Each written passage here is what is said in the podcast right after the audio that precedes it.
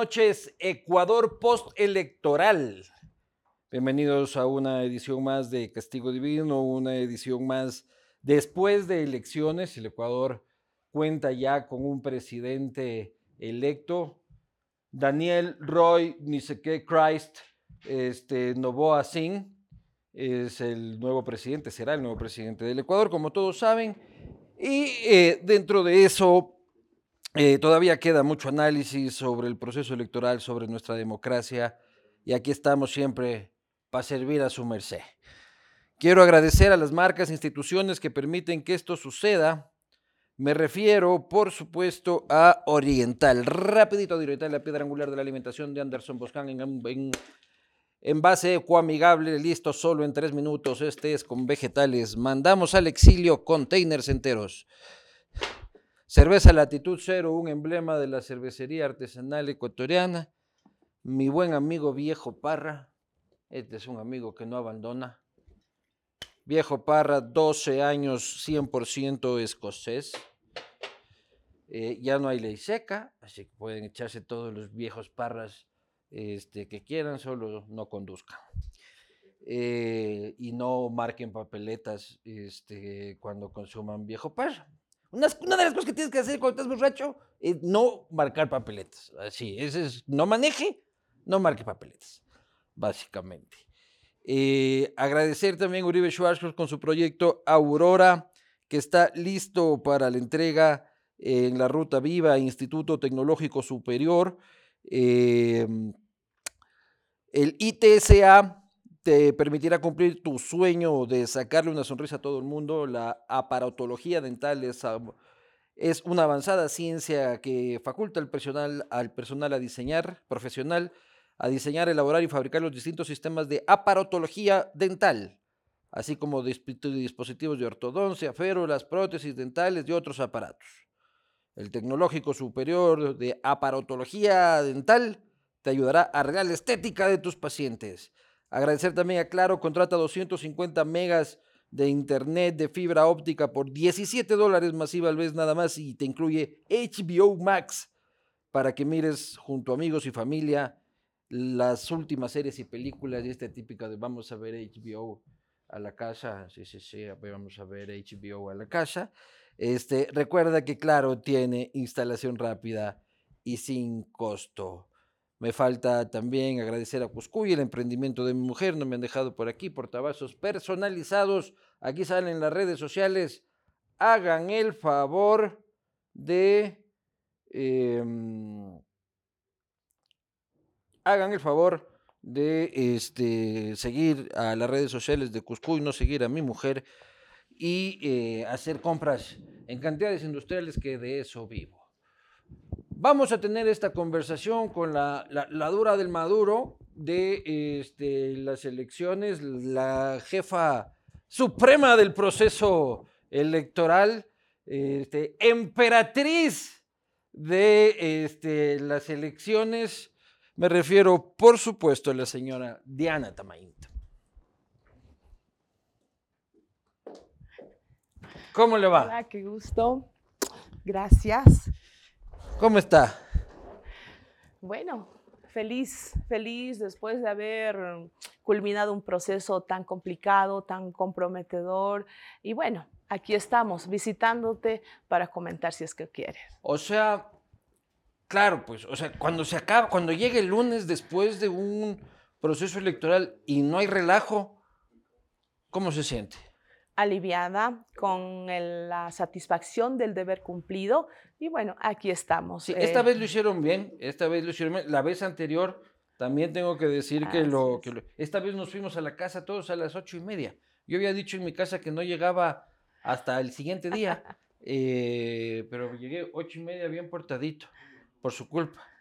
Por, su sí, culpa. sí, sí. Entre broma y broma se ha dicho que son elecciones que nosotros hemos dado un poco aburridas. No hay movilizaciones, no hay quema de urnas, no hay repetición de elecciones. Lo del voto telemático es un tema que hay que analizarlo, pero ya no anda el fantasma que los muertos votan, que de los apagones quedó en la historia y nosotros estamos muy contentos de que la, sobre todo que el Ecuador haya amanecido en tranquilidad. ¿Y, por qué la gente la sigue puteando?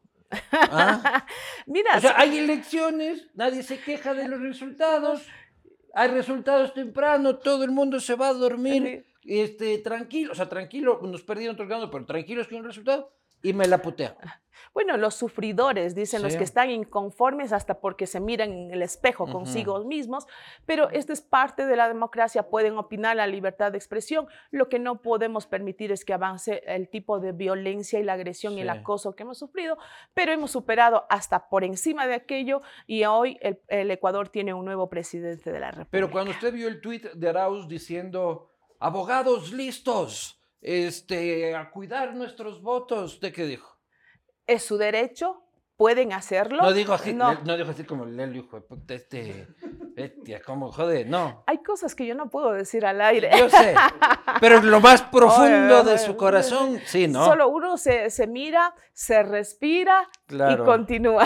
Claro, porque ya mandaba legiones de abogados, decía él, ¿no? Claro, Y Rafael también calentaba el escenario también, diciendo de que se preparaba el fraude y tal y cual. Yo sí pensé que se iban a poner un poco picosos. No, eh, ellos saben, las organizaciones políticas saben que hemos actuado con absoluta responsabilidad y con apertura, nada oculto, nada debajo de la mesa, los auditores informáticos presentes todo el tiempo, los organismos internacionales, eh, los delegados de las organizaciones políticas en las mesas vigilando, las Fuerzas Armadas cuidando la cadena de custodia, los policías llevando las actas en sus manos para el punto de escaneo.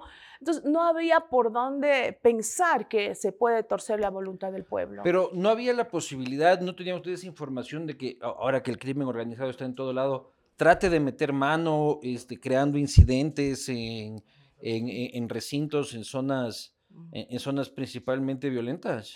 Sí tuvimos algunas alertas, ah, tuvimos alertas, pero precisamente por eso con inteligencia de la Policía Nacional y los militares se eh, implementaron estrategias para cubrirnos en algunos puntos donde podían ser muy sensibles y podían afectar al, al, no Pasó nada. No pasó absolutamente nada. La estrategia de que las Fuerzas Armadas tomaron posesión con tres días de anticipación en los recintos electorales para dar seguridad a la ciudadanía funcionó perfectamente, creo que es una muy buena práctica.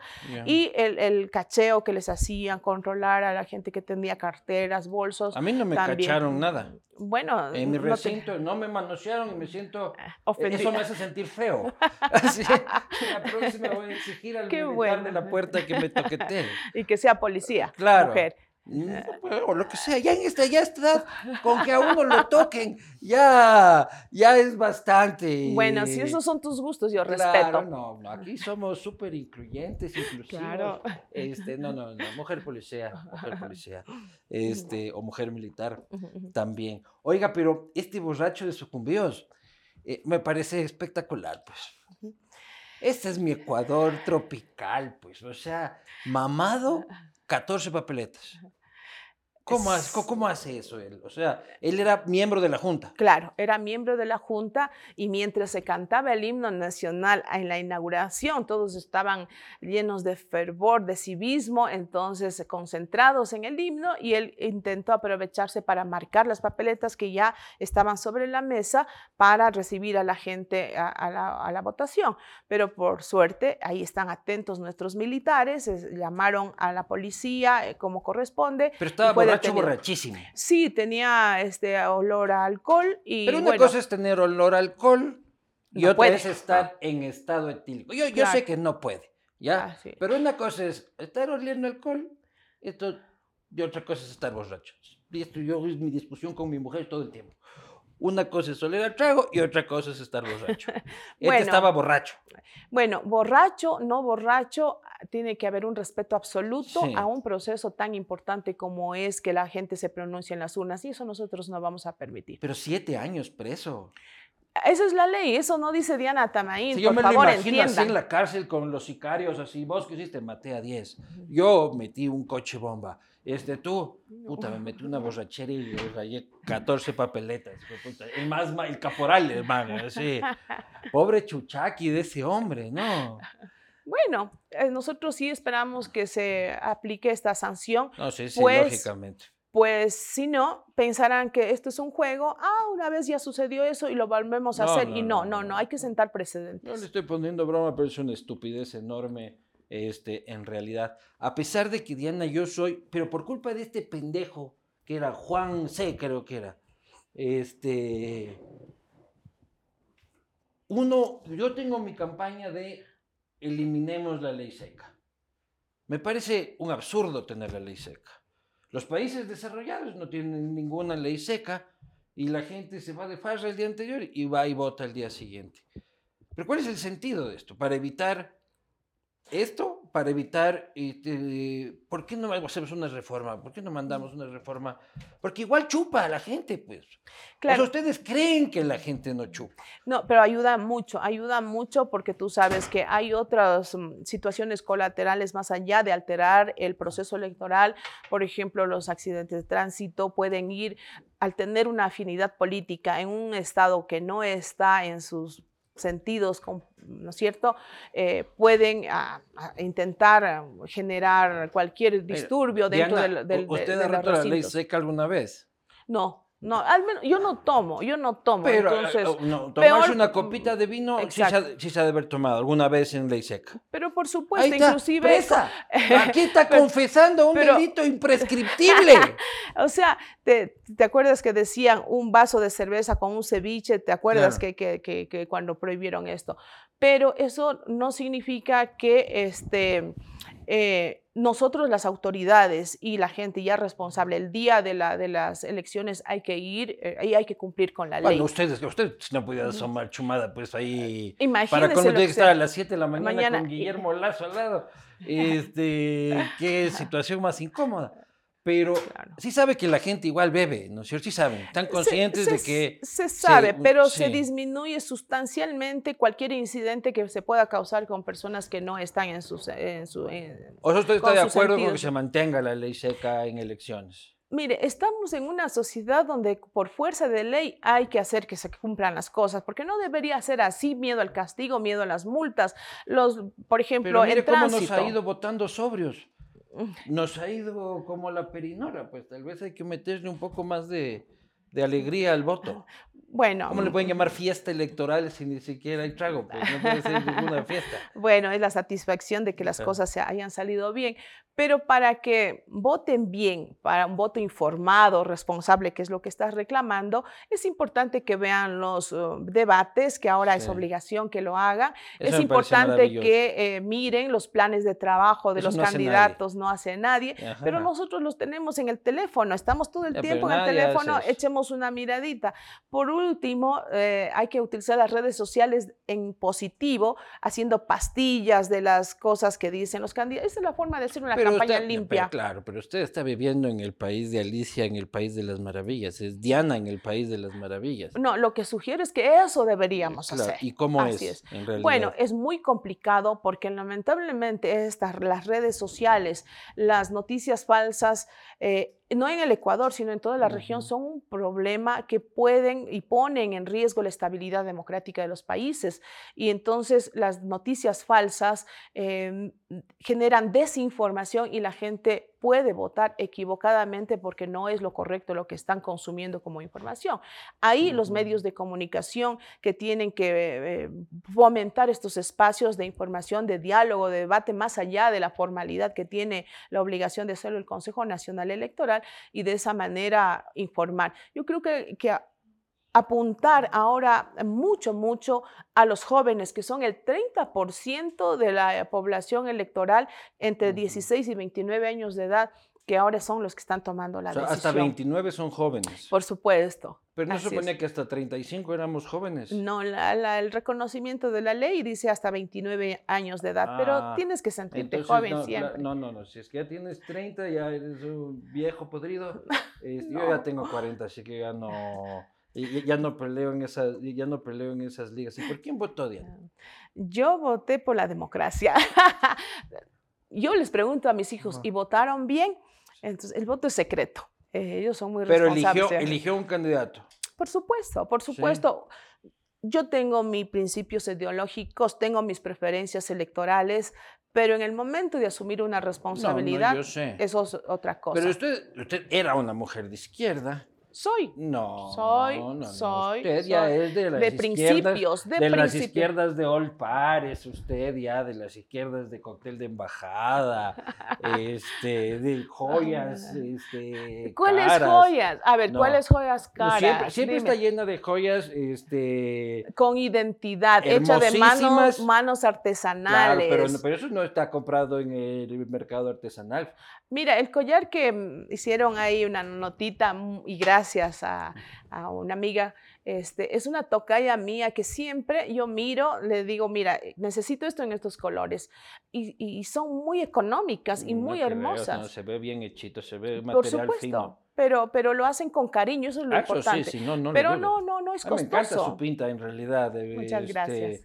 Pero lo que me fijé el domingo es Vamos con la primera foto, este, queridos compañeros. Inicio del proceso electoral, ¿no es cierto? Ese es el collar que está diciendo. Así es, ese, e, es de una tocaya, se llama Diana, es una mujer shuar que hace tres meses me gustó y me lo mandó hace una semana. guapísima este, y elegantísima. Siguiente foto, la siguiente aparición de la presidenta. Votando. Ya sale con otra ropa. Claro, fui corriendo a votar, corriendo después de, de Siguiente foto, primer informe. Otra ropa. ¿Y para la noche? Otra ropa. ¿Cuántas veces se cambia de ropa usted del día, Diana? En esta ocasión, para no aburrir a la gente con lo mismo y lo mismo, se hace un poquito de esfuerzo para, para ponerse uh, distintos el clima, uno corre por un lado y es de noche, hace frío, en la mañana es otro. Se cambió cuatro veces de ropa durante el día. Sí, sí, en esta ocasión lo hago así, pero generalmente no, no lo hago. si, si, tú te fijas, e, eso se repite en todos los procesos electorales. Nando no se cambia una semana la ropa y usted este, cuatro, cuatro en un día. Bueno, la ocasión lo, lo amerita. Pues es una mujer vanidosa usted. Sí, sí, sí, yo soy, yo me, me, quiero a mí mismo más que vanidosa. Me gusta, le gusta estar, bien. Exacto. Y por mí, por mí, eh, yo he sido así siempre desde pequeña. Con lo poquito que uno puede tener, debe sentirse bien. Sí. Oiga, ¿y usted atornilladísima en el puesto, no. Así dicen, y me falta todavía un año, así es que eh, se esperan a que cumpla esos seis años. Sí, qué No, mentira, mentira. Nadie dura, ni el Guillermo Lazo, este, ni presidentes de la Asamblea, se caen en el Consejo de Participación Ciudadana, se caen las dos Dianas. Las dos Dianas, mucha, reinas de su cargo. Eh. ¿Cómo hace para sobrevivir a todos los vendavales políticos? Hacer bien las cosas y entender las circunstancias en que vive el país y responder a aquello para que eh, eh, se vea que hay una forma distinta de ejercer el cargo. Yo creo que esa es una de las cosas, abrir el, diálogo, hacer bien las cosas y aquí estamos. Pero a usted le queda un año. En noviembre de 2025 Pero estamos en proceso electoral. Así es. Y no hay cómo cambiarla. Bueno, así dice la ley. Y Entonces, ¿hasta cuándo se queda usted? Mire, hasta que el pleno del Consejo de Participación pues Ciudadana nos diga. Pero si es que es noviembre del próximo año, estamos ya, ya se abrió el proceso electoral. Nosotros eh, tenemos que declarar año electoral ya, un preelectoral, en febrero del 2024. Entonces. Ahí no hay cómo cambiar autoridades. Ahí no habría cómo, pero en todo caso en el Ecuador pasa entonces, entonces nos tenemos, Diana, hasta 2025, mediados, hasta que entregue otra vez este, credenciales. Veamos qué es lo que decide el Consejo de Participación Ciudadana y Control Social. Del Consejo Nacional Electoral, ¿no? No soy dueña, pero lo he tomado mucho cariño y hemos trabajado fuerte para que esta institución eh, recupere o sostenga la institucionalidad a sus técnicos. Yo creo que los Pero ¿cómo ha hecho para que no la voten? Porque de que la quieren votar, la han querido votar en varias ocasiones. Porque lo que han querido hacer es de forma injusta y ilegal y no les ha funcionado. Pero usted también se mueve bien por todos los bandos simplemente se hace lo que se debe hacer de la forma correcta. Y cuando eso pasa, aquí estamos. ¿Usted habla con Rafael Correa? No. Nunca ha hablado. Nunca he hablado con el señor. Nunca le he llamado en medio de un proceso electoral a decir estoy mandando mi legión de abogados. Este, nunca te he recibido presión de Rafael Correa. No, jamás, jamás. Ni de él ni de ningún líder político. Guillermo Lazo no la ha llamado usted. Con él como presidente siempre hemos hablado. Cuando estaba de candidato me llamó dos veces para, bueno, preguntar qué estaba pasando, que no le autorizaban una cosa eh, u otra, pero dentro de lo normal pero ¿cómo hace para mantener a todos contentos? En la política es así, pues hay que ceder, hay que decir, bueno, ya tú ten la junta de acá, tú ten la junta de allá, este, todos nos llevamos bien. ¿O no? A ver, lo que es, ampliar el diálogo. Las organizaciones políticas, ninguna, ninguna ha tenido restricción de entrar al Consejo Nacional Electoral, entrar a mi despacho, conversar y decirme de frente qué es lo que le incomoda, qué es lo que no le gusta, qué es lo que genera sospechas de algo que no está correcto, e inmediatamente dar una respuesta. Por eso es que las organizaciones políticas ven que el trabajo del CNE ha sido de total apertura y de reconocimiento de cosas que si hay que ajustar, lo ajustamos. Y lo hemos hecho sin miramientos, sin... Yo digo esto, el Consejo Nacional Electoral, ninguna institución puede ser una institución para revanchismos y venganzas políticas. Pero siempre ha sido, ¿no? Siempre han utilizado como tal. A nosotros nos quisieron enjuiciar porque no dábamos gusto a uno o a otro cuando tomamos una decisión apegada en derecho, pero no lo han logrado. Pero que la van a tumbar por lo del voto telemático, la Asamblea dice. Que lo hagan, o sea, un juicio político no tiene que ver ni que si es legal, si es ilegal, es político. Si tienen los votos, va así tengamos a, alguien, a un santo diciendo de que no, no, no es así. Entonces, a mí me, me tiene sin cuidado aquello. ¿Sí? Así es. Usted se manda y se va. Así es. Ahí queda su huevada, dice más claro. no, queda una hermosa institución fortalecida con un sistema informático robusto, con los procesos más organizados. Sin plata, pero bueno, tienen, a ver, no hemos tenido plata, pero la gestión y el apoyo de la cooperación internacional nos ha dado también un Hay buen, una institución sin billete, pero, pero por su culpa o por culpa del ministro de Finanzas. Bueno, nunca hay plata, nunca hay plata, siempre eh, este, se requiere de ayuda internacional y ahí yo reconozco a la Unión Europea, a la Embajada de Suiza, a la Embajada de España. Se caen con su billete. se caen con su billete. Por ejemplo, una embajada, ¿con cuánto se cae? Bueno lo que sea, 250 mil, 500, ah, o sea, es muy importante. Por supuesto, no nos ponen en efectivo, pero nos ponen en productos que nosotros necesitamos para la contratación de, por ejemplo, para evaluar nuestras debilidades en el sistema informático, nuestras, mm, ¿no es cierto?, en las seguridades que se deben implementar, expertos técnicos que nos em, dicen dónde estamos fallando, ah, planes de capacitación. No, no, cero billete. Pero eso le costaría al país si es que ellos no nos entregarían, porque toca implementar todo eso. Pero usted tiene que pagar otras cosas, cash, al al verdugo que está ahí con las gañas en la, en la, en la pobre junta receptora del voto. ¿A usted le ha tocado ser?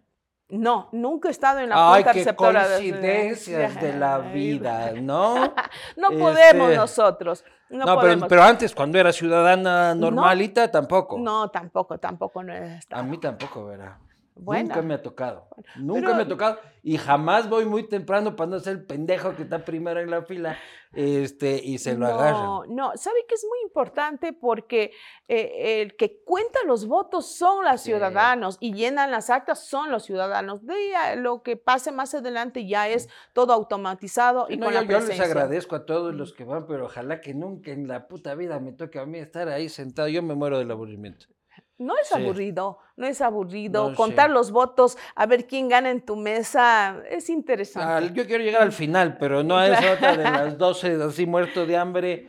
Y además, si a mí me vieran en una mesa como que fuera medio raro, ¿no? O sea, de ley, no sé, es como ver ahí a un... no, no, es muy interesante. claro, es como que vas a contar bien, vas a contar mal. Claro. Así que mejor no, mejor no. Oiga, pero necesita plata para pagarle a esos pobres lagañudos. Claro, mira, necesitamos plata para capacitación. ¿Ya les pagó a estos desde las últimas? Estamos con deudas pendientes desde la a los medios de comunicación. por este favor, no, no, pasen esto. Este no pasa. Corten esta parte. No, no, no, les debe a otros, a porque otros. nosotros no cogemos pauta electoral. Entonces, a los medios de comunicación. ¿A los medios les debe desde cuándo? Nosotros tenemos deudas de las seccionales. Todavía. De las últimas seccionales. Las últimas seccionales. Ah, no es tanto. No es tanto. Hubo un tiempo en el que debían chucha, pero. Eh, chuta, perdón. Este, de de mucho más tiempo atrás. Cuando yo ingresé había una deuda de 5 millones de dólares y que por ahí haciendo los ahorros, ajustando, logramos cumplir con esas obligaciones. Ah. Ahora por los procesos que nos han venido, son tres en un año. Entonces, se va, estamos pagando paulatinamente y claro, debemos... Eh, de, contratos por cerrar del, del, proceso de seccionales, debemos de las presidenciales primera vuelta, eh, y segunda vuelta. ¿Y cuándo van a pagar eso? Inmediatamente. O sea, en este momento ya el área de fiscalización, de promoción electoral empieza. Sí, sí, sí tenemos los recursos. Ah, nos han ubicado a tiempo. Eso es muy importante también. Ese Pablito Arosemena se ha puesto por primera vez a Es uno de los ministros que se ha portado bastante bien. en comparación de otros. Eh, ¿Cuáles son los hijueputas? Diga, ahorita El anterior a Pablo Arosemena, pero no de este gobierno, sino del gobierno anterior. Richard Martínez. Ese, eh, ese ministro, mejor no me acuerdo el nombre y que me esté escuchando porque sabe, lo he dicho de frente. A ti, Richard, que estás muy chévere en Washington, en el Banco Interamericano. Acá hay deudas. Claro. A ese fue el que dejó la deuda. Eh, eh, él no nos daba tiempo la plata. Mm. Entonces, pero bueno, ya pasó eso y aquí estamos. Hemos sobrevivido inclusive a eso, a la falta de dinero. Ahí está, Pablito. Pucha, ahí te, te, te, ganaste un aplausos, punto. Aplausos, aplausos. Pero yo lo que digo es, quitémosles la plata. ¿Por qué tienen que pagar ustedes? ¿Por qué tenemos que pagar nosotros la promoción electoral? Usted dijo alguna vez de que no, que usted está de acuerdo, porque por ejemplo cuando usted fue asambleísta, usted se le servía este, para promocionar, hay otra gente. Yo creo que no tenemos por qué estarle pagando a un ¿Por, qué hay que pagarle al... Bueno, el Bolívar renunció, pero ¿por qué hay que pagarle al Bolívar? ¿Por qué hay que pagarle al Lervas? ¿Por qué hay que pagarle a los que sacan 2, 3, 4%? Movimientos chinchihues ahí que viven toda la vida eh, en campaña, que bien que hacen esto del vuelto en, algunas, en algunos medios de comunicación, que les devuelven en efectivo una mordidita. No sé para qué cortemos eso, cortemos, yo digo, el presupuesto público. Ahí para mí es mi opinión, insisto, sería inequitativo. No es lo mismo hacer una campaña cuando uno no pertenece a una organización política que tiene sus propios recursos, cuando no hay aportes, eh, tiene que sacrificar eh, todo personalmente, mientras otros así sacrifiquen, no les afecten nada en sus finanzas, en su, porque tienen muchos recursos económicos. ¿Cuáles son los partidos pelucones? Bueno, yo qué te diré, yo creo que las organizaciones políticas de ámbito nacional tienen esa posibilidad. Pero era de Pachacutic y ese es nacional. Y entonces había billete. Así es, pero en ellas hay más posibilidad de que se les pueda aportar. Inclusive esos aportes no llegan a las bases, no llegan para ser ah, alcalde. Pero eso ya es culpa de los dirigentes de los partidos que miau. Así es. No, pero a ver, no, no, no. Ah. A ver, de lo poco que se da, porque no es mucho tampoco para el pautaje, ¿no es cierto?, de, para hacer la campaña o promoción electoral. Depende. Por ejemplo, para las, para las, juntas parroquiales, por ejemplo, no llegan ni a 500 dólares. Ya, ya, pero en esas elecciones presidenciales, por ejemplo. En esas elecciones, o sea, el, el monto con total. asambleístas y todo, ¿cuánto nos gastamos? Si fueron como 8 millones de dólares para, repartir, para repartir para candidato presidencial, asambleístas nacionales, asambleístas provinciales, asambleístas en el exterior. No es mucho para hacer campaña, no es mucho ahora que se tiene que, que, hacer en medios masivos para poder llegar a la ciudadanía. Ah, Pero lo más efectivo, incluso ahora hemos visto que aunque tú tengas dinero para poner en todos los medios, es otra de las circunstancias. Ayuda mucho, sí, pero no define, porque yo hice campaña sin recursos, pero eso sí, caminando y puerta a puerta personalmente. Pero para colmo ese billete es solo para poner en radio, prensa y televisión. Así es, nada más. Que ya no ve la gente. Entonces se gastan 10 millones de dólares igual en redes sociales este, y en otras. Entonces es es una es una falacia. no es sincero lo que estamos. Pues. Ni el monto del límite al gasto electoral, y eso nosotros lo hemos dicho, hay que sincerar. No es cierto que un monto de un millón de dólares para una campaña presidencial es suficiente. ¿Cuánto cuesta una campaña presidencial? Habría que evaluar, hacer un estudio real, cuánto cuesta aquello y este, eh, a, dar, um, eh, abrir eh, en, en, el código de la democracia, ampliar eso, porque inclusive ahí sería mucho más fácil que... Que no haya límite. No, tampoco así, tampoco así, porque también se genera la... Pero es que no hay límite. O sea, sinceremos la cosa. O sea, si el señor quiere gastarse 40 millones de dólares en su campaña para quedar tercero o quinto, que se gaste. Igual, mejor que se gaste porque contrata gente que le haga sus camisetitas, con, incluso hay una actividad, una activación de la economía alrededor de la bandeja. Le pide el sanduchito para que el que vaya a aplaudirle, alguien tuvo que haber hecho el sanduchito, este, el señor del bus, el señor de tal y cual, la los artistas, las banderas. Claro, más bien incentivemos a que se gasten la plata en eso en vez de estarse gastando en huevadas. bueno, todo tiene que pasar ¿Y en fondo partidista cuánto se les da? Eso se le da a las organizaciones políticas nacionales y depende de algunos factores, cuántos votos tuvieron, eh, número de, autoridades electas. Bueno, hay unos, unos factores que se debe hacer, cuántos votos obtuvieron.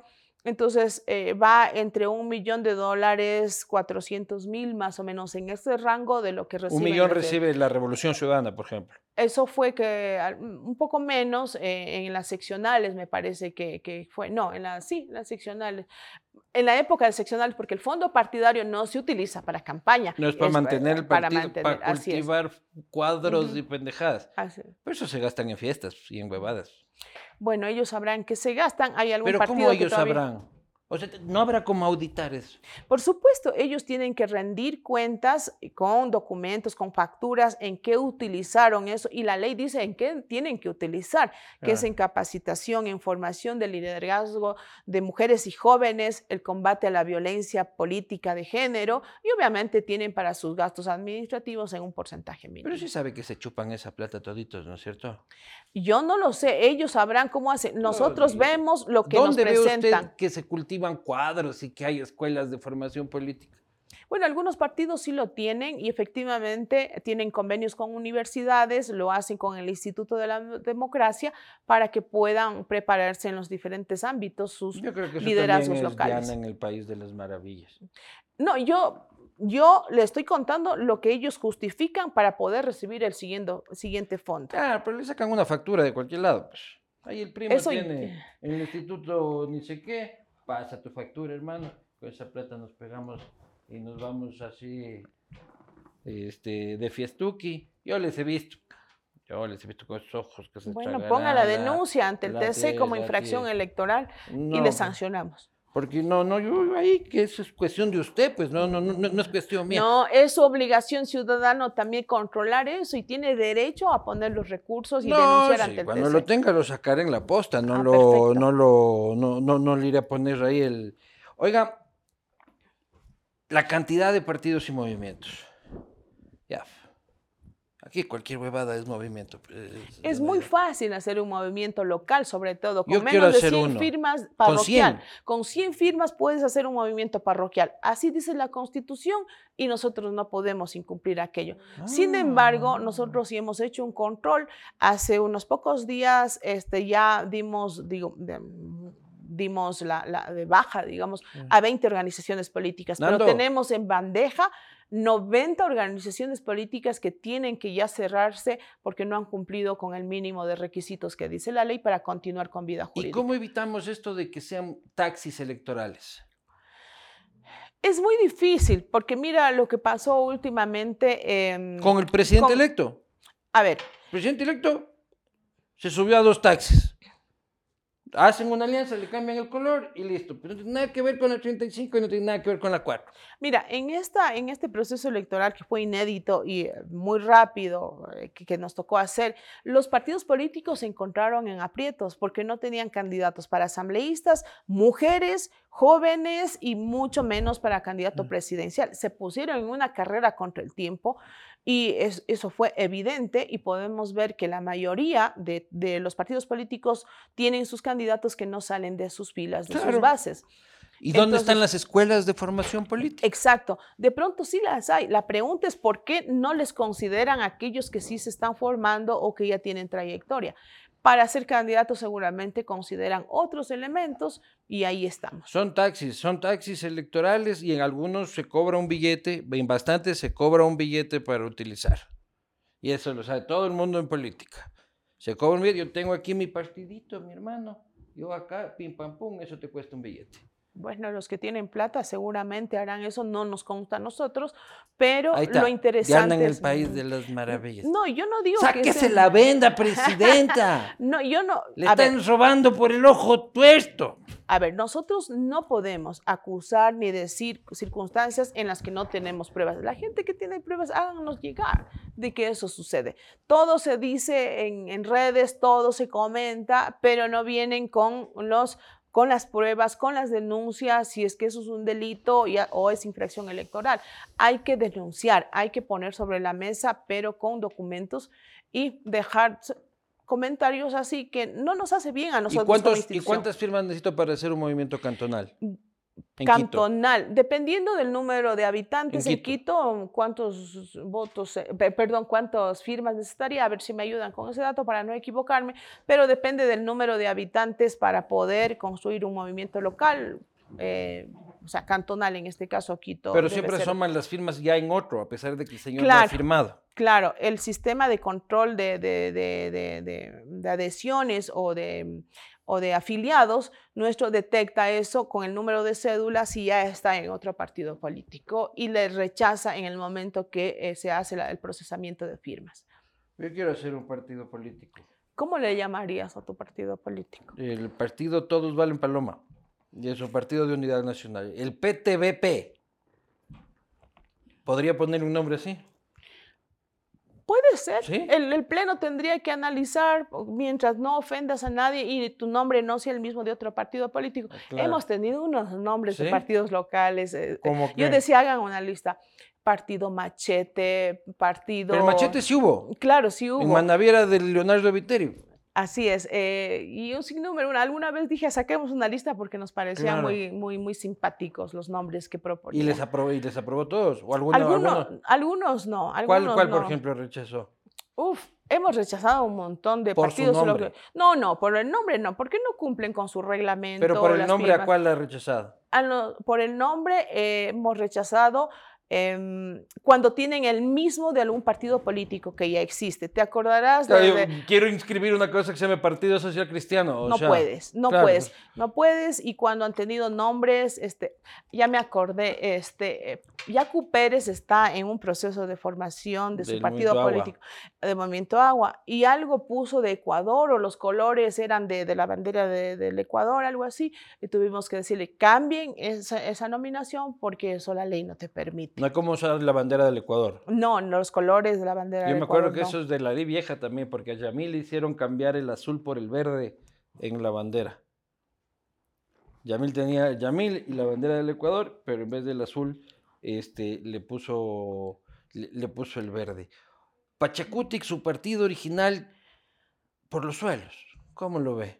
Con tristeza, con tristeza, porque siempre se ha visto a Pachacuti como una alternativa, eh, con pocos asambleístas al inicio, después tuvo una, un, auge muy importante, pero lamentablemente los conflictos internos de las dirigencias, no de sus bases, han puesto en riesgo, no pudieron tener candidato presidencial en las últimas, em, todavía no terminan de elegir a su coordinador nacional, no elegir, de cambiar el relevo que ya toca hacer. Em, bueno, Pero si ya estaba Churuchumbi electo, pero siguen ahí en el pataleo. A ver, no, el Tribunal Pero usted, ¿por qué no llega ahí pindices este? Nuestro informe fue favorable. A Churuchumbi. claro, porque hicieron con todo. Sin embargo, el Tribunal Contencioso Electoral, este, en primera instancia, dijo que eh, determinó, sentenció de que tenían que repetir las elecciones internas. No sabemos si lo han hecho, entonces eh, esperaremos qué es lo que sucede. ¿Y usted está de acuerdo con que existe el Tribunal Contencioso Electoral? Sí, sí, sí, yo creo que ahí hay una especialización, puesto de que la parte administrativa... Pero había una sala en la Corte Nacional, ¿no? No, el mismo tribunal se llamaba Tribunal Supremo Electoral. Entonces, en ese caso... Ustedes eran juez y parte. Exacto. No juez y parte, éramos todo de una vez, porque Pero la mejor, para no estar hueveando. Ahora tenemos las impugnaciones, nos toca estar con Lazo hasta la segunda novena de, de, diciembre. Y beben y beben y vuelven a beber y seguimos con el, con el caballero. Bueno, así está la ley, ¿qué podemos hacer? Saquémosle más rápido, ¿cómo hacemos? A ver, no se trata de sacar, hay que cumplir la ley, el debido proceso hay que respetar. pero a veces impugnaciones no, no vale o, no sé, alguna cosita. Mira, mira, más allá de lo que estamos... de Quito ya más tranquilo por lo menos. Mira, más allá de lo que estamos hablando, hay organizaciones políticas que incidentan hasta el último momento y pasó en un cantón porque era una mujer alcaldesa indígena. La misión era no dejarle posesionar el día que correspondía según la ley. Ambato.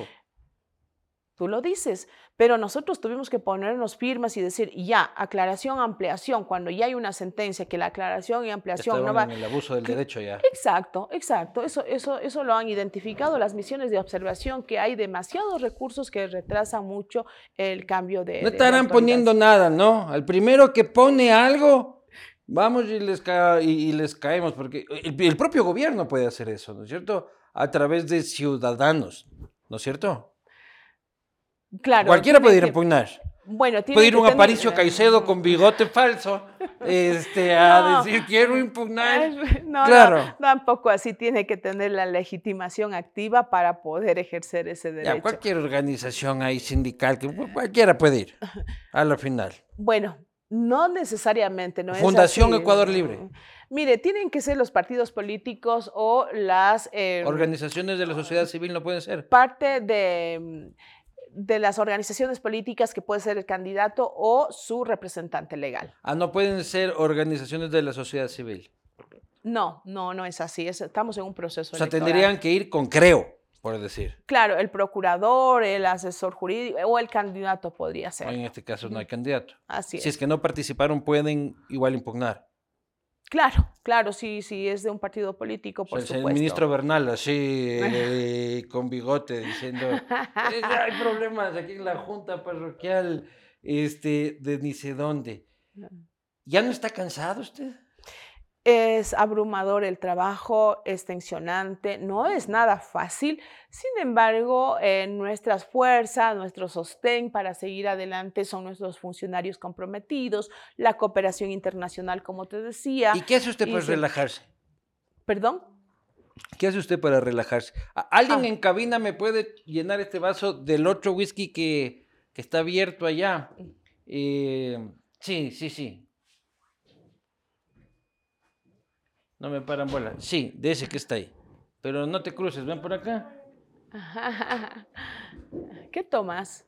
Este, este, un whisky de de 10 de la mañana. Pero no solo tomes, yo te traje algo para que como una picadita, sí, te puedes, claro. Este, Esto estoy tomando, enséñale a la presidenta lo que estoy tomando. Me genera curiosidad porque lo tomas con tanto gusto un, ah. tecito, un tecito. Entonces, a ver es whisky. A ver. Es whisky. gracias. Está muy temprano, vino hoy día la, la doctora acá, la, la, presidenta, entonces no hay como estar echando whisky a las 10 de la mañana. ya me preocuparía. Mira, te traje con mucho cariño. ¿Qué crees que es esto? A simple vista. Esto es una hormiga culona.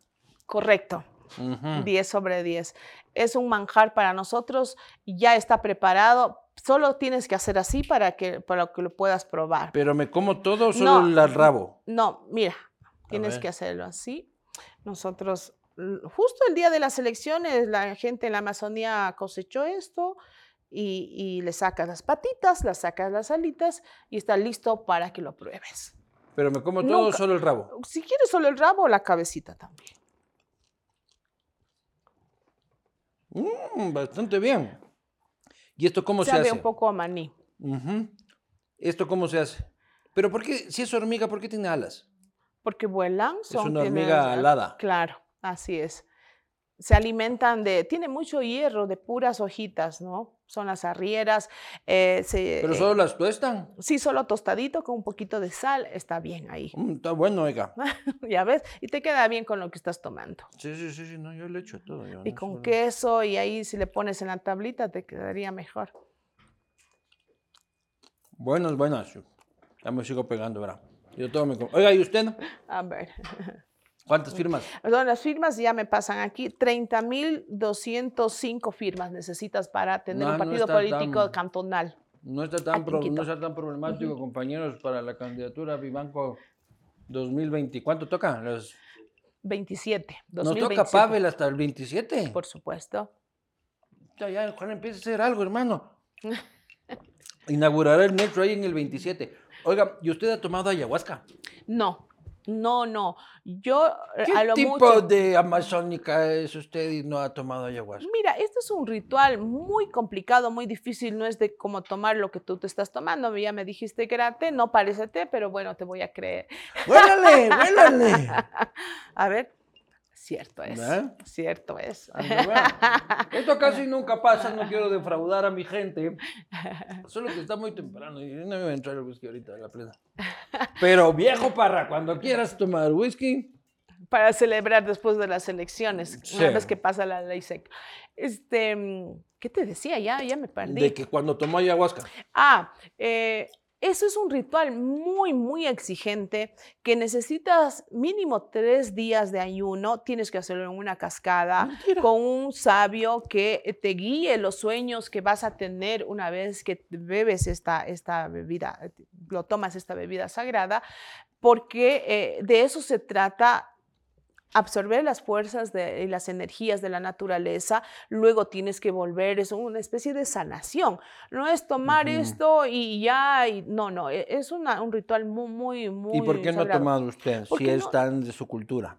Porque yo, a ver, tiene, es toda una historia esto, pero no, no quiero hacerte largo el cuento. Cuente, cuente nomás. Yo, este no he tenido esa guía espiritual eh, en mi familia muy cercana como para hacerlo porque mis padres pertenecen, pertenecemos al pueblo Suar, pero ellos se criaron, en, eh, crecieron en las misiones, en los internados de, los salesianos y em, no practicaron aquello y desde pequeña no crecí con esas prácticas, con esos rituales. Yo los respeto mucho. Lo que sí he hecho eh, y, eh, es absorber el tabaco, que es otra forma de sanación.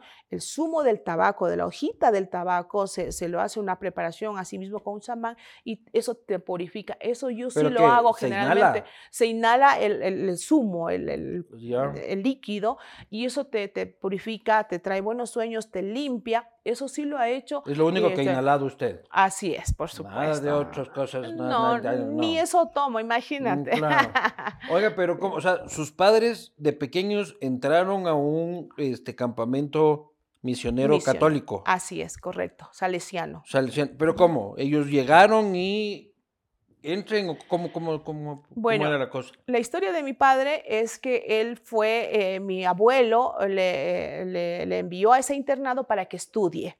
Entonces le dejaron ahí internado hasta que se gradúe. Su abuelo sí, Schwarz, Schwarz de Schwarz 100%, pura sangre. Así, es, así es, eh, eh, de pueblo originario. En el caso de mi madre es una situación muy, muy particular porque mi abuela le deja con una tía Dale, dale, dale, eso, eso te llena de buenas vibras. Este, te rejuvenece también. Bien me hace falta. Entonces, este, a mi madre, mi abuela se va de viaje y le deja donde una hermana, o sea, una tía de mi mamá, y esta tía sale a las fiestas de esta comunidad y, por disfrutar lo deja en la puerta de una iglesia. Entonces ¿A su mamá? A mi madre.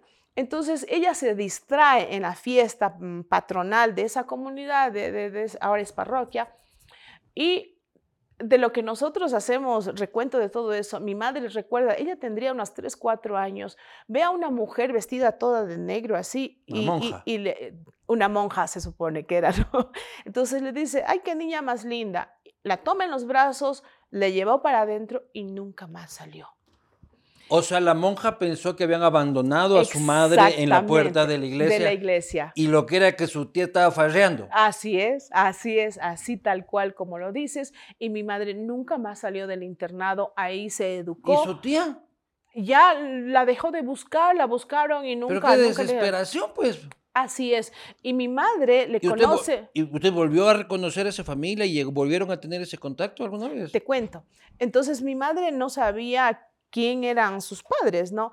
Pero cuando ya se hace adolescente y, se, decide casarse con mi padre, mi padre dice, yo no me caso contigo mientras no encuentre a tu madre y se pone en esa misión de buscarle a mi abuela. ¿Pero cómo, dónde se conoce con su padre? ¿Ahí mismo en el, en el, campamento? En, el, internado, porque así era. Había una, un muro que separaba a las chicas y a los chicos. ¿Ya? Y cuando se encontraban y cuando se enamoraban, eran en la iglesia los domingos cuando iban a misa. Ahí cruzaban miradas, no conversaban mucho y, cuando iban también al campo a, labrar las tierras, tenían la posibilidad de encontrarse. Ahí era cuando se enamora de mi padre y cuando deciden casarse, mi padre dice, yo no me caso si no le encuentro a tu, a tu mamá. Entonces mi mamá le conoce a mi abuela cuando ya eh, el día de, unos días antes de su ¿Cómo? boda. ¿Cómo llegan a encontrarle?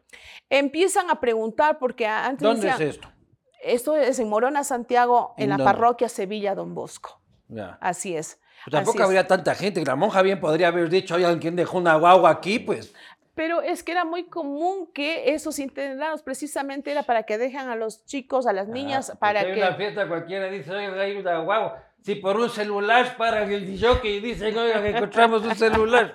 Bueno, así no era antes, era mejor que la gente se decían, que vayan, se eduquen con los salesianos, y eso es lo que pasó. Entonces, esa es la historia, hay unas historias muy... Y de, ahí, y de ahí se casan ellos ahí se casan ahí, eh, se casan eh, civil, eclesiástico, con toda la, religión católica, y mi padre sale a trabajar como maestro, como telemaestro, dando clases en las escuelas radiofónicas, y yo nací eh, en una, digamos, en la cabecera cantonal, en el cantón Sucúa. Pero usted ya nace en un contexto mestizo. Exacto, exacto. Entonces, yo lo que viví siempre es la interculturalidad. Pero su mamá y su papá eran Schwarz. Son Schwarz. Sí, sí, sí, sí, Entonces yo siempre, los fines de semana y los feriados, era ir a la comunidad a, pasar ahí todos esos días de carnaval, difuntos, todo, y con mis abuelos y, tal, ¿no? Entonces eh, tengo una vida no 100% en la comunidad, pero jamás me he perdido mis raíces, he sido parte de mi organización,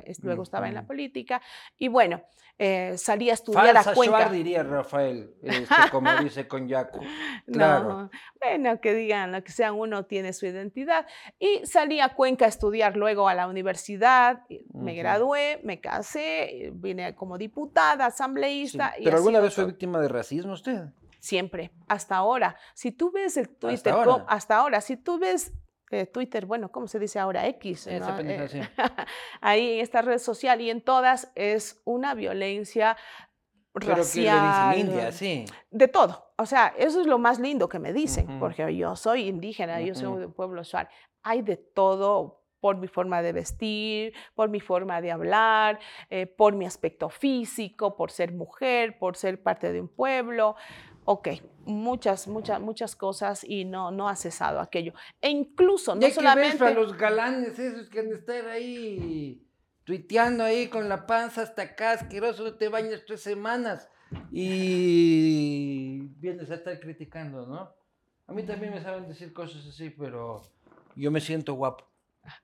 Esa, esa es la, la, como tú te sientas, como tú te sientas, tu actitud hace que no te debiliten ni física ni psicológicamente. Mira hacia adelante. Pero en su proceso de formación, ¿usted sintió que por ser mujer y por ser indígena tuvo mayores complicaciones? Siempre, siempre hasta ahora. Mucha gente me critica Y cuando asumí la presidencia, por primera vez asume una mujer indígena una función del Estado, precisamente interno del Consejo Nacional Electoral, no me merecía ese cargo por no haber leído más libros que uno u otro, por ser mujer, por ser indígena, porque habían ya los predestinados para ocupar esos cargos que no, nosotros no lo íbamos a poder hacer. Y lo decían en los medios de comunicación, incapaz, ineficiente, bueno, y todos los descalificativos porque otros eran mejores o superiores que Diana Tamay. Pero usted logró llegar, este, otras mujeres también, la propia fiscal general de la República logró llegar también a uno de los cargos más importantes, este, pero lo que yo no estoy de acuerdo es con la paridad en el proceso electoral. Me parece una cagada con todo respeto. Porque qué tal que yo quiero tener un binomio de dos transexuales. Está bien. ¿Por qué no puedo? Está bien, no está prohibido. Lo que sí está obligado a no relegar a las mujeres por ser mujeres. y como eso no se ha dado en, los años de democracia que llevamos, pusimos orden de ley para que se incluya a más mujeres. Y es por eso. Pero es obligatorio poner o una mujer, un hombre, una mujer, un hombre, una mujer. Así es. ¿por qué? Y si es que yo quiero tener presidenta y vicepresidenta, ¿por qué no puedo? Porque tampoco puedes ir ahora al otro extremo, dejar por fuera a los jóvenes, a los, a los hombres. Tienen que estar los mejores. Yo quiero una lista de 12 mujeres asambleístas, porque conseguí 12 mujeres espectacularmente inteligentes. No, tengo que meter un poco de batracios ahí que no tienen ni puerca idea. Es que precisamente eso es lo que ha pasado han puesto puros hombres principales, puros hombres principales lo vimos encabezando en el binomio, la ¿no? En los binomios presidenciales había una sola mujer, ¿no? Perfecto. entonces, entonces, como siempre ha sido, si bien consideran a las mujeres va de segunda, de suplente o de la mitad mm, de la lista de la mitad para abajo. Entonces lo que se busca es de que precisamente se visibilice las capacidades y la presencia de la mujer. A los hombres no les dicen no tiene la capacidad, no tiene la formación. No, es hombre y, ya se da por hecho que es mejor que cualquier otra persona y sobre todo mejor que una mujer. Y eso es lo que estamos nosotros combatiendo. Son, yo creo, son muchísimos más ineficientes en millones de cosas. Aquí en la posta hay más mujeres que hombres. Mm este, y más mujeres que hombres, y mucho más mujeres en puestos directivos este, que hombres.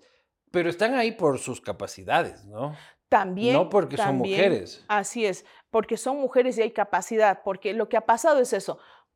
Son mujeres, tienen la capacidad, tienen la formación, pero no son consideradas. Entonces hay que obligar a que se les tome en cuenta a ellas, ¿no? Y también promover eh, obliga que Mira, los hombres siempre tienen más espacios de, y oportunidades de capacitarse, la educación. El mayor número de deserciones. Qué? universidad no la matricula usted por ser mujer? A ver, no, no es que no, le, no te matricula, es que no puedes llegar ni siquiera a terminar la educación primaria, porque las mujeres son las que se retiran, la deserción, mayor número de deserción en la escuela y en los colegios son de las mujeres. ¿Por qué? Por muchas cosas, porque eh, las culturas primero, que las mujeres tienen que quedarse en la casa porque eh, no tienen los recursos económicos, entonces a quien prefieren es el hombre porque se supone que él es el que trae, es el proveedor. Mira, a mí me pasó pero eso. Pero a los muchachitos también los sacan a trabajar, pues. Por supuesto. Porque supone que son más fuertecitos, entonces pueden martillar, clavar, arar, este, cargar. Pero por eso mismo, pero en eso más perjudicadas son las niñas, mujeres y de los pueblos indígenas. A mí, Luis, me pasó eso. Mi abuelo le dijo a mi papá cuando yo terminé el colegio, le preguntó, ¿y qué va a hacer Diana cuando termine el colegio? Porque ya tiene 16, 17 años y ya debería formar un hogar. Y mi papá le dijo, ha decidido ir a la universidad. Y le dijo, bueno, yo te recomiendo que no sea ella, sino su hermano, que es el segundo, porque no tienes mucho dinero, mejor invierte en el hombre, que eso es lo que corresponde. Y yo me rebelé a aquello y gracias a mis padres que los dos me apoyaron. Si ese es tu sueño, nosotros vamos a hacer todo para que cumpla. ¿Y su hermano fue a la universidad? También fue a la universidad y mi tercera hermana también tuvo la posibilidad de, estudiar. Pero mire, el machismo es muy fuerte en, los, eh, en las comunidades indígenas, pero las comunidades indígenas reivindican la lucha feminista. Entonces uno va a las marchas de la comunidad de los indígenas, en los, En primera fila las mujeres. Este, juntos, este, por la pendejada. pero los mismos líderes este, indígenas, la mayoría hombres, este, usted la de haber costado también ascender en el, en el liderazgo de Pachacuti por machismo, y la, entonces la izquierda de por sí no es feminista, por naturaleza. Bueno, no se trata ni siquiera de izquierda o de derecha, se Pero trata es que, la izquierda se reivindica como feminista, ¿no? Toca trabajar, toca trabajar para que eso sea efectivo. Mire, yo sigo luchando desde cualquier espacio que estoy para que las organizaciones de los pueblos y nacionalidades, Ojalá en algún momento tengamos una mujer presidenta de la CONAIE, de la República. una mujer presidenta de la CONFENIAE, una mujer presidenta de la Federación Shuar, que es una organización de base a la que yo pertenezco. Nunca Todavía no hay, no lo ha habido. No lo ha habido y tenemos que seguir los, luchando. Los, los, los y todo diciendo chuta feminismo. Este, bullshit, mentira. Oiga, ¿y usted qué va a hacer después? Después, primero, relajarme un poco. Me encanta, yo voy a seguir. A le encanta la huevadilla. Pues, ¿qué, va a hacer después? Voy a seguir, voy a seguir si es que hay la oportunidad de seguir en el, la política, política electoral. Y voy a seguir, tengo que pensarlo también, a ver qué, qué se da.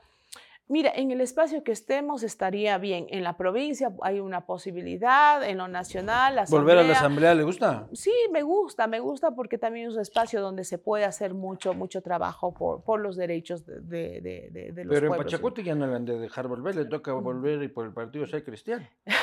Claro. bueno, Sería la primera mujer en la historia del Partido Social Cristiano. que escuchen de voz. Claro. Toma nota, bigotes. bueno. ¿Tu relación con Jaime buena? Muy buena. Mira, yo tengo muy buena relación con todos. Estamos hablando de Jaime. ¿Qué tal sí. su relación con Nebot? Muy buena, es un hombre de mucho respeto, un hombre brillante, yo debo reconocer aquello. Eh, y así con todos los dirigentes políticos tengo muy buena relación. ¿Qué opina de Guillermo Lazo? Lo tengo mucho respeto porque nos conocemos, nos conocemos bastante bien. A partir, tú recordarás que su bloque me hizo juicio político y no logró tumbarme, para uh -huh. decir. Eh, entonces, yo un día le invité a conversar, le dije, presidente, no es así. Incluso cuando ya estaba candidato, le dije, yo le invité, este eh, señor Lazo, yo necesito conversar. Yo no resuelvo los conflictos ni las dudas en redes sociales. Yo, con, yo resuelvo sentándonos a la mesa, mirándonos a los ojos y diciendo qué, qué es lo que ¿Y se qué debe le dijo hacer. Él? Él a la media hora me escribió, fijamos hora y nos reunimos. Y no a solas, sino incluso con todos los, los consejeros del CNE. Pero igual le pusieron el juicio. No, eso fue después del juicio Mm. ya. Sí, sí, sí, sí. Después del juicio él se había quedado con algunas situaciones, pero mis respetos. ¿Y fuera a, candidata a... del correísmo usted? No creo, no creo que me inviten. No creo que me inviten. En todo caso, yo creo que es momento de empezar a, a bajar esas tensiones. Eh, esa polarización, yo dije polarización tóxica que se vive acá. Lo importante es ir evolucionando. No hay que renunciar a los principios, no hay que renunciar a las luchas, pero sí hacer una tregua. Ahora hay que apoyar al nuevo presidente para que eh, en este año y medio tiene muchas aspiraciones, muchas cosas que se han planteado y creo que como ecuatorianos... Debería dialogar con el correísmo el señor Novoa. Con todos con todos somos Porque hoy día ya les escuchaba en las radios quiteñas de que no puede dialogar, Quito se levantará si es que llega a dialogar con el correísmo. Y por eso estamos como estamos. Mire, hay puntos en el que sí se coincide, nos guste o no. Y hay puntos o líneas rojas donde se puede, esto no toquemos. Y hay que hacer los corresponsables del desarrollo del Pero país. por supuesto, mire, tiene que, el nuevo presidente tiene que dialogar, nunca hay que renunciar al diálogo, el diálogo con resultados, por supuesto, con la derecha, con la izquierda, centro izquierda, con pueblos y nacionales, eh, afroecuatorianos y montubios, con todos toca dialogar. Si no, ¿cómo construyes en un país tan diverso y tan difícil? Yo creo que no hay otra manera. Si no dialogas y no conversas y, y trabajas a espaldas de todo el mundo, realmente Te fuiste a la Gaiber. no habrá nada que hacer en este país. Muy bien, vamos a ir a las preguntas de la gente este, con Motorex. Eh, tantos años en el CNE le han enseñado a no responder un carajo de todo lo que le preguntó. Mucha diplomacia absoluta en todas sus respuestas. Este, además, eh, es una muestra de inteligencia porque ha sabido torearme. Y yo me he dejado torear un poquito también, seamos sinceros. Este, gracias a Motorex, la primera pregunta. No, no, es que además, perdón, volvamos. Tengo que reconocer que su rol no es un rol cómodo para poder decir todo lo que uno piensa, porque al final es la autoridad que tiene que organizar la pendejada. Entonces, una vez cuando ya sea candidata del Partido Social Cristiano, ya la volveremos a invitar a que este, nos cuente las plenas. Ahí se va a decir, sí, tomé ayahuasca a decir. Este, primera pregunta. ¿Su puesto es vitalicio? No. No, no. parece, pero no. Este, siguiente. ¿Su opinión del voto facultativo sería factible en Ecuador? ¿Apoyaría esa reforma? Le fue como la Gabor, pues, de presidenta, con el voto facultativo. Yo no apoyaría porque todos tenemos que ser corresponsables de los destinos de nuestro país. Es muy fácil decir, no sé, yo no le elegí, yo no voté por tal. Hay que presionar, hay que ser parte de la solución. Y ser parte de la solución es siendo la autoridad que tiene que tomar decisiones o eligiendo a esa autoridad que va a dirigir el país o tu provincia. Debería ser facultativo para todos. Y si solo no ley seca, no plata para los partidos y que vote quien le dé la gana. Y si es que gana con 20, pues, el, que no fue a votar no se puede quejar. No, pero todos tenemos que ser eh, responsables. Mire, si tú quieres que a tus hijos, a tus nietos les vaya bien, entonces construye con anticipación, sé parte de la solución. Yo siempre soy, sé parte de la solución. No te escudes, no seas cobarde, no huyas si criticas que las cosas están usted mal, en contra del voto nulo también usted. Por supuesto, por supuesto. ¿Para qué vas si vas a votar nulo? Es parte de la democracia, pero es mejor eh, tomar una decisión. Ya ves tú que dibujas obscenidades eh, en las papeletas. Hemos visto cosas. ¿Sí? sí. No me quiero ni imaginar todo lo que va a aparecer en esas papeletas. Este, siguiente pregunta. Cuando renuncia a la ilegal presidencia eh, que tienen prórroga, no le alcanzó el tiempo para el fraude, ¿a dónde van a disfrutar sus bien ganados emolumentos por parte del mecanomista, el economista de ser? Claro, le acusan ahí de que le han ofrecido billete alguna vez. Jamás jamás se han atrevido siquiera a hacerme una propuesta fuera de la ley. Cuando yo he conversado con políticos, con dirigentes políticos, lo primero que me dicen, queremos conversar, presidente, de este tema, pero siempre es enmarcado en la ley. Y eso sí es una de las cosas que yo puedo decirlo. Jamás me han reclamado que porque está, que porque, porque está en la ley, se les explica y se van contentos. Y si nosotros podemos avanzar y recoger las recomendaciones para un proceso electoral, por ejemplo, es muy común esto en los reglamentos. ¿Por qué ponen esto? Quiten esto, que te acuerdas de la aceptación personal, personalísima, que porque sí, ahora, ¿por qué no? Entonces nosotros o personalmente yo, esto es así, lo que sí se puede cambiar porque eso amerita ahora, porque las circunstancias dan, se hacen, pero jamás para favorecer y hacer.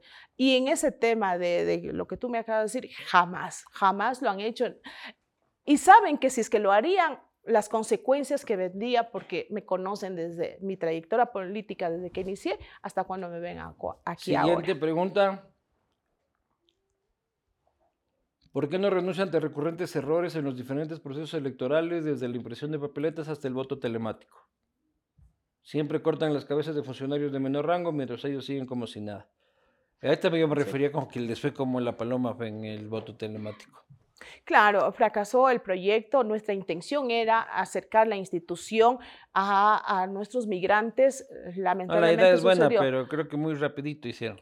Exacto, un proyecto de, de esa magnitud tenía que necesitar. A ver, sí fue probado. El primer eh, proyecto piloto funcionó perfectamente. El segundo proyecto piloto en 52 zonas electorales funcionó perfectamente y quienes se favorecieron de esta herramienta tecnológica este, estuvieron muy, muy contentos. Y tarde o temprano va a ser telemático para todos. Ojalá, ojalá, yo, yo estoy de acuerdo. Desde la casa, hermano, te levantas, chuchaqui. Ahí, para colmo, no tienes riesgo de que te agarren preso en el, en el recinto. Paz, votaste te sale ahí un QR con tu certificado y además se contabiliza inmediatamente el voto. Así es, así es. O sea, cerrarías a las 5 de la tarde y tendrías 5 y 10 resultados oficiales. ese tema hay que pensarlo muy bien porque no todos los ecuatorianos tenemos la posibilidad de acceder al internet, a la energía eléctrica y a lo que cuesta tener una línea de internet. Pero yo creo que sí hay que ir mirando por, ejemplo, se me ocurre, para aquellas zonas electorales o recintos electorales donde tenemos 400 electores, 500 electores, 1200 electores, son pocos, ¿verdad? Y no hay el riesgo de que nuevamente se pueda tener un ataque o alguna cosa. Ya lo hicimos, o sea, hicimos... Y lo volveremos a hacer. No, señor, e, eso, eso no tiene nada que ver lo uno con lo otro. Ese eslogan ya lo había escuchado. Claro. Ya lo hicimos Tú lo y lo volveremos. Yo, no, yo no lo he Hay que ver los debates, presidenta. Hay que ver usted mismo. yo estaba ahí, estaba ahí bien, escuchando. Entonces, resultó funcionó, eh, pero ya cuando lo hicimos masivamente, hay que averiguar qué es lo que realmente pasó. Última pregunta. ¿Qué opina de su antecesor Juan Pablo Pozo? Y aprovechando, ¿el apagón significa fraude? ¿Qué opina de Juan Pablo Pozo? Bueno, sé que está fuera del país y bueno, es una autoridad electoral que pasó por el Consejo Nacional Electoral. Lo que sí les puedo decir, el fantasma que los muertos votan, el fantasma de los apagones, pese al estiaje que estamos viviendo, no se, no se dio y no es solo ahora, sino en las elecciones que nosotros hemos hecho. Eso es bueno para la democracia. Presidenta, mucha suerte en el proceso electoral este, 2025 2029, que también seguramente estará dirigiendo usted, en el 2033, que también estará dirigiendo usted. Oye, eso no es este, darme buena suerte, eso es maldiciones, suena maldición. Usted va a terminar hasta entregándole credenciales a Alvarito Novoa Jr., al hijo de Daniel. Ajá. Muchísima suerte. Yo sí destaco el trabajo en esta ocasión del CNE se desarrolló con paz, con transparencia, con eficiencia. Tuvimos cifras tempranas y este, que no generaron dudas. Así que muy bien, Presidenta, la felicito y Gracias. eche para adelante. Muchísima suerte. Gracias, amén. Novoa 2078. Acá inscribes la candidatura.